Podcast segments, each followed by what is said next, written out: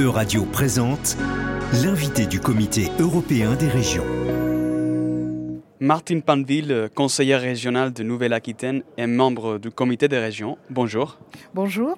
En mars 2022, la Commission européenne présentait une proposition de règlement sur les indications géographiques pour les produits artisanaux et industriels. Le Comité des régions en a discuté dans sa 151e session plénière avec une opinion dont vous êtes la rapporteur. Nous sommes tous assez familiarisés avec les indications géographiques, par exemple le, les vins du Bordeaux, le fromage de Parma. Mais qu'est-ce que c'est une indication géographique pour euh, des produits industriels et artisanaux? Alors oui, effectivement, on a l'habitude, surtout en France, je dirais dans nos régions, dans nos villes, euh, de travailler, enfin d'être, on est familier avec ces indications euh, géographiques, notamment dans le milieu agricole. On en a aussi quelques-unes, et notamment en Nouvelle-Aquitaine, mais, plus largement en France, on en a plus d'une dizaine. Et en fait, c'est un système qui protège un savoir-faire d'excellence d'une fabrication. Un exemple, ça peut être le linge, le linge basque, ça peut être la pierre d'Arudi, euh, ça peut être les charentaises par exemple. Ce sont des fabrications euh, artisanales avec un savoir-faire particulier, avec des matières premières aussi spécifiques, et donc elles sont protégées en France. Elles sont protégées, c'est ce qu'on appelle les indications géographiques, industrielles et artisanales. Et L'objectif, là, est de le développer et d'assurer cette protection au niveau de l'ensemble des États membres, c'est-à-dire au niveau européen. Parce que qu'est-ce que cette euh, étiquette euh, d'indication géographique euh, voudrait dire pour, pour, pour, les industries et les artisanats En termes de protection, ça veut dire quoi? Ça veut dire qu'on évite les contrefaçons, on évite l'utilisation. Je, je, je, prends l'exemple des, des charentaises, qui sont des chaussons qui sont fabriqués avec un savoir-faire particulier, spécifique, eh bien ça évite qu'ils soient copiés, qu'il y ait des contrefaçons. Donc ça les protège. Mais pour cela, effectivement, il faut que nous travaillions. Alors ça les protège. En France, ils sont protégés, mais il y a besoin de le développer à l'international et en Europe en premier lieu. Donc en France, on a déjà euh, une réglementation euh, là-dessous. Pourquoi euh, ça relève maintenant de, de, la politique européenne? Parce que souvent, ces productions-là, je, je, vais les appeler, je vais les appeler ainsi, sont copiées euh, elles ont besoin, pour se développer avec leur spécificité souvent territoriale, d'avoir cette protection pour ne pas être copiées, pour qu'il n'y ait pas de, de contrefaçon, pour qu'elles qu puissent se développer euh, économiquement au national, mais surtout à l'international, de manière, euh, je dirais, sereine et avec une identité propre, leur identité propre. Eh bien, essayons de comprendre un peu le, processus. Comment est-ce que ce sujet est arrivé à l'agenda européen et, pourquoi vous en discutez aujourd'hui au comité des régions? Alors tout d'abord, il, y a eu une mobilisation forte, je dirais, des acteurs, c'est-à-dire de, tous de toutes ces TPE, PME, parce que c'est souvent ça, de ces artisans qui avaient un savoir-faire et qui souhaitaient euh, le protéger pour ne pas être euh, copiés. Et donc, il y a une mobilisation de tous ces, acteurs-là ou ces entreprises-là qui s'est d'abord euh, faite en France, beaucoup. C'est comme ça qu'on a eu une législation qui a été mise en place en France.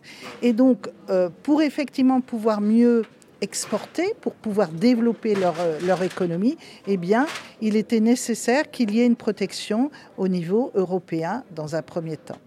Et donc, quels critères pour identifier euh, ce type d'industrie et d'artisans Alors, nous allons travailler avec un organisme qui s'appelle, c'est une proposition, hein, on est au stade de, co-construction, euh, effectivement, de protection de ces, ces IG euh, et artisanales.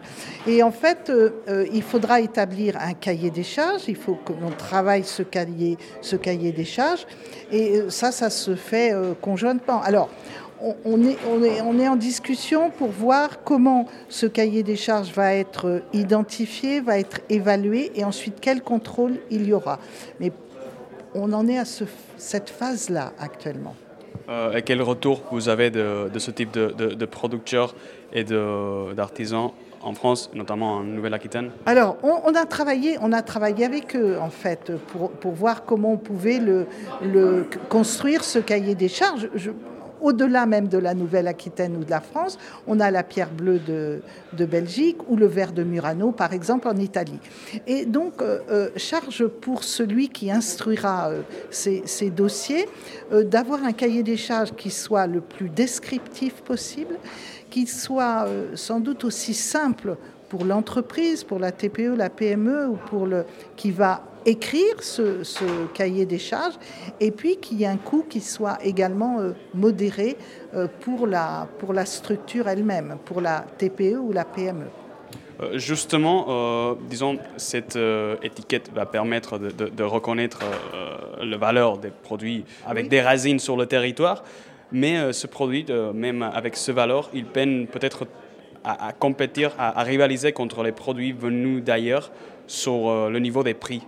Comment pouvons-nous aider ce producteur? Alors c'est par la qualité de ce savoir-faire. En fait, c'est cette qualité-là qui va être valorisée.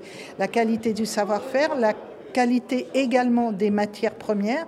Donc c'est cela qui va construire en fait la, la, j'allais dire la renommée, mais la qualité d'une fabrication. Et c'est ce savoir-faire d'excellence que l'on valorise.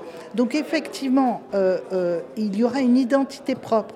Et cette euh, indication qui va être apposée, indication géographique, industrielle et artisanale, va donner une valeur au produit lui-même. Donc effectivement, euh, il, ne pourra, il ne rivalisera pas avec d'autres produits parce que ce ne seront pas les mêmes. Mais euh, sur la perspective des consommateurs, peut-être on va se trouver à une espèce de dilemme, acheter les produits reconnus avec les indications géographiques ou acheter les imitations qui ont un prix euh, plus bas. C'est là où justement, avec cette IG, cette IGA, on va protéger ces produits-là et on va éviter les contrefaçons. Donc on va en somme euh, euh, rassurer et donner confiance aux consommateurs par cette transparence-là. Et c'est le, je, ne veux pas appeler ça un label, mais c'est cette euh, qualification-là pour ce savoir-faire qui va protéger justement l'entreprise de contrefaçon, parce qu'on fera aussi des contrôles.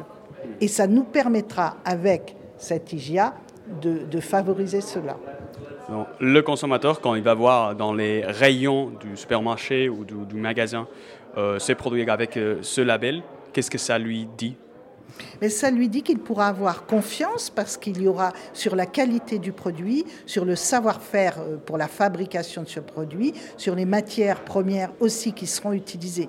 Donc ce sera un label qui donnera une sécurité en fait et pour l'entreprise mais également pour le consommateur. Finalement, euh, quelle suite au niveau politique euh, pour, ce règlement?